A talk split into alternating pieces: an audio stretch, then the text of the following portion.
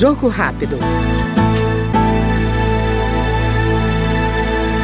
A Câmara analisa projeto que regulamenta a profissão de doula, profissional que oferece, além de informações, apoio físico e emocional a grávidas, especialmente durante o parto.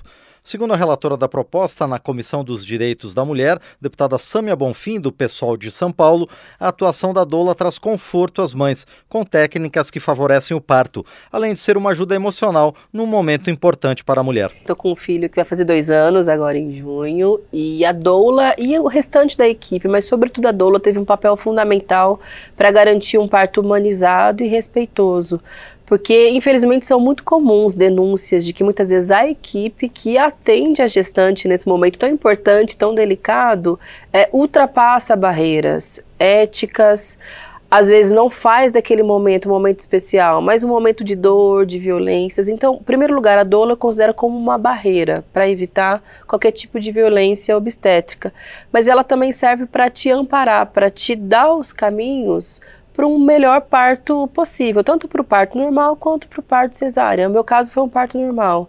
Então, ela, durante o período do pré-natal, né, indicava exercícios, tanto de respiração quanto exercícios físicos, mesmo para facilitar o encaixe e a passagem, é, técnicas que possibilitavam amenizar a dor nos momentos né, em que as contrações vinham, ou mesmo no momento ali do expulsivo.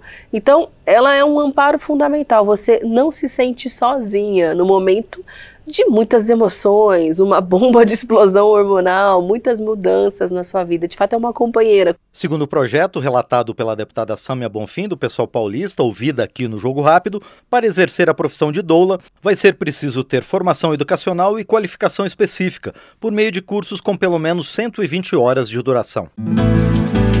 Jogo Rápido.